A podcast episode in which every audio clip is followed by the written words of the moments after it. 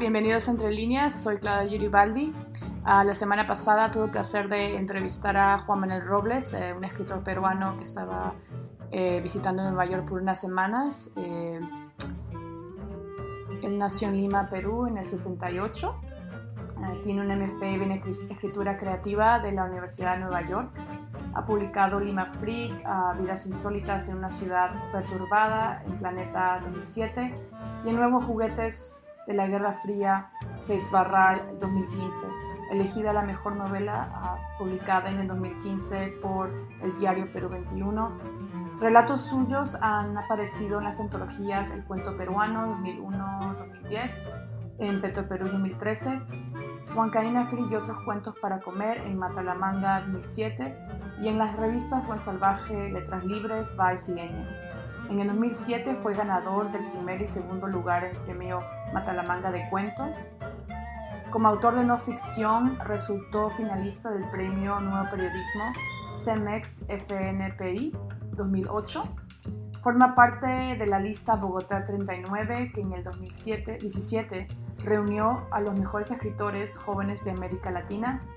Ha escrito artículos de divulgación científica para el portal En Plus One y la revista Etiqueta Negra, Actualmente es columnista del semanario Hildebrand en sus 13. En esta entrevista Juan Manuel nos ah, habla un poquito sobre su experiencia escribiendo crónicas y novelas y narrativa y para él qué significan, cuál es la diferencia entre ellas dos cuando él está preparándose a escribir una o la otra. Eh, también nos ah, cuenta un poquito sobre sus influencias literarias y y cómo en sí la literatura influye en la experiencia humana y cómo se puede reflejar o reflexionar el lado humano en diferentes maneras a través de diferentes personajes, sea en la crónica o sea en, la ficción o en la narrativa, como quieran decir. Pero bueno, recomiendo mucho su literatura. Eh, su último libro que tengo en la mano se llama No somos casa fantasmas, que fue publicado en el 2018 ah, por Seis Barran. Son, es un grupo de relatos eh, que son cuentos un poquito más largos, eh, que es como, según el libro dice, es la reflexión en torno al rol de la memoria en la construcción de la identidad y la forma en que ésta puede ser manipulada para configurar paraísos tan bellos como artificiales, los mismos que son proyectados como slides sobre un mundo sombrío y hueco con los grandes temas de la obra de Juan Manuel Robles. Entonces con esto, con esta reflexión eh, del libro, los dejo eh, para que se queden con las ganas de leerlo. Y, y bueno, ahí los dejo con la entrevista y espero la disfruten. Adiós.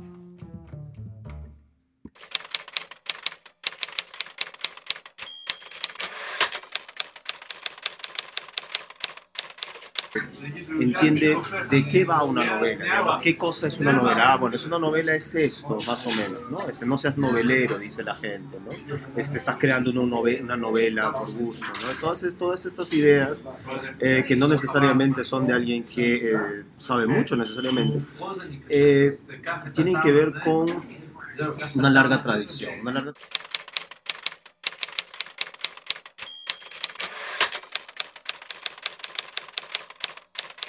Entonces tiene, tiene, su propia, tiene su propia retórica, o sea, el motor es ese, el mundo ya está hecho, no solo tiene que observarlo por supuesto observarlo es un arte, ¿no? no cualquiera observa. ¿no? La gente, digamos, saber reportear es saber observar, saber bien qué cosa eliges y qué cosa no, porque hay una permanente edición. La edición no solamente lo que haces cuando llegas a, ponerte a escribir, sino ya con el tiempo, mentalmente vas diciendo esto me sirve, esto no me sirve. ¿no? le pasa a todos los cronistas.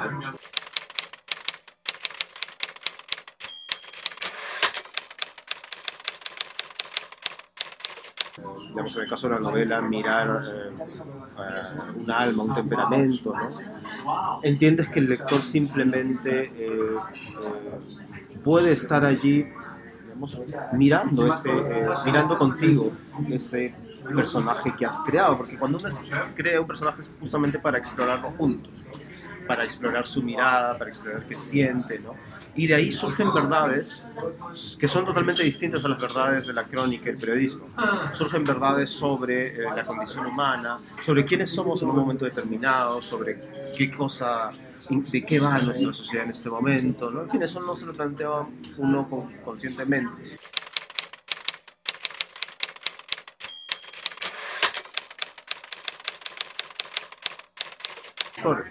Pero eh, con esto lo que quería decirte es que eh, lo importante es que, digamos, es que una de las funciones de la literatura es eh, poder meterte en otra vida que parece ser muy distinta a la tuya y termina tocando cosas que te atañen. Y eso se puede hacer con la no ficción como con la ficción. O sea, justamente hacer el viaje de eh, meterte, imbuirte en una conciencia que vive determinadas cosas, eh, es algo que eh, puede pasar en, en, varios géneros narrativos de ficción y no ficción.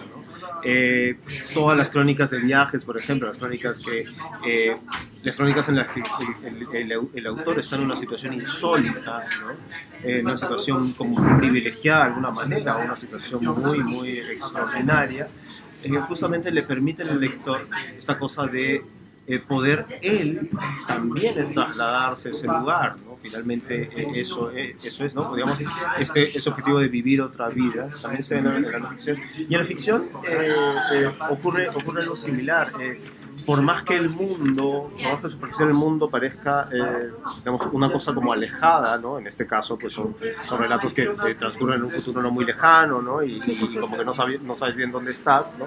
Por más que parezca eso, en algún momento aparece, eh, digamos, una comprensión plena de eh, asuntos como la memoria, asuntos como la pérdida de la memoria, asuntos como que alguien que quieres te olvide, entonces, eh, eh, eso eh, es real, pues es real y, como te digo, quienes no tienen todas, toda esta, y no tienen por qué tener esta sofisticación de, de, de, análisis. de separar exactamente qué ficción, simplemente lee una historia en la que pudo seguir con alegría, interés y y capacidad de reflexión la historia de alguien, ¿no? la historia de alguien que podría, podría ser uno. ¿no? Eh, justamente la, la, fantasía, la fantasía, en este caso medio distópica o medio de ciencia ficción, te permite que eso, te permite que eh, hasta cierto punto la realidad no haga ruido, ¿entiendes?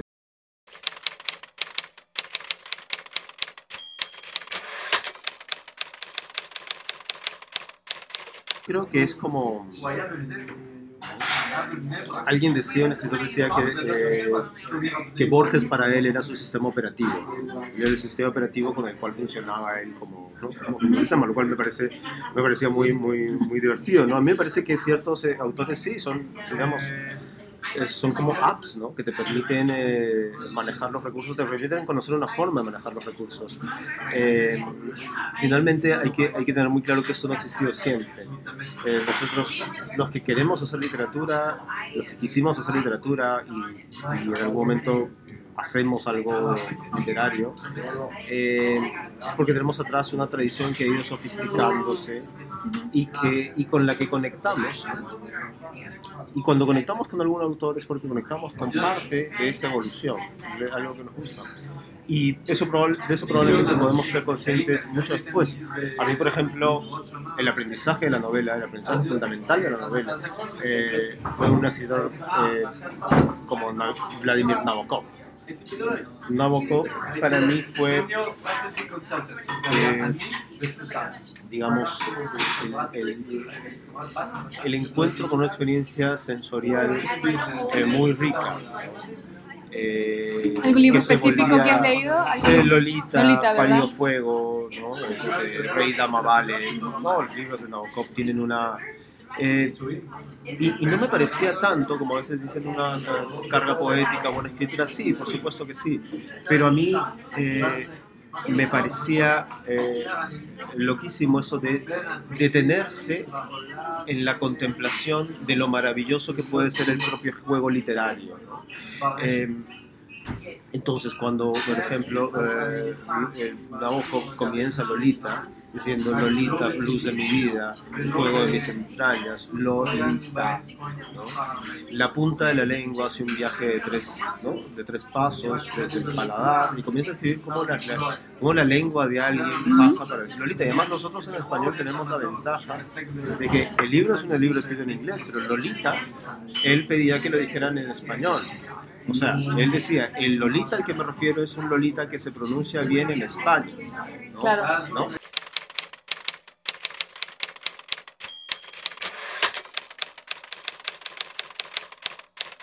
Digamos, entonces, años después, bueno, y, a mí me, me, gustó mucho estar, digamos, el hecho de poblar, poblar imágenes, poblar sensaciones, no quedarte en un sentido ni en dos, que son la vista y el oído. O sea, la vista y el oído, eh, la vista y, el oído eh, dominan la producción de ficción al punto de que eh, nuestro siglo pasado y lo que va del actual está definido por lo audiovisual, que sigue manejando esos dos, pero los inputs sensoriales son, otros, son más, son, son, muchos más. Entonces, eh, yo creo que en Nabokov es eso. Y luego uno se da cuenta de que, eh, volviendo a lo que te decía al principio de, la evolución de la literatura, de que Nabokov justamente es tan importante y tan famoso porque, eh, digamos, es un punto eh, máximo de un fenómeno que hace que los autores se pongan en la mente, en la mente de, eh, del lector, del protagonista. La mente importa, la mente importa tanto que lo que percibe la mente es importante. El viento helado que pasa cada vez que alguien abre esa puerta, por decirlo. Eh, digamos, para que ese, ese, ese comentario mínimo esté integrado en una narración que yo hiciera en este momento de, lo que estamos pasando ahora, ha tenido que haber una, evolución larga de siglos eh, para que esa sensación que llega a mi mente de alguna forma importe estéticamente.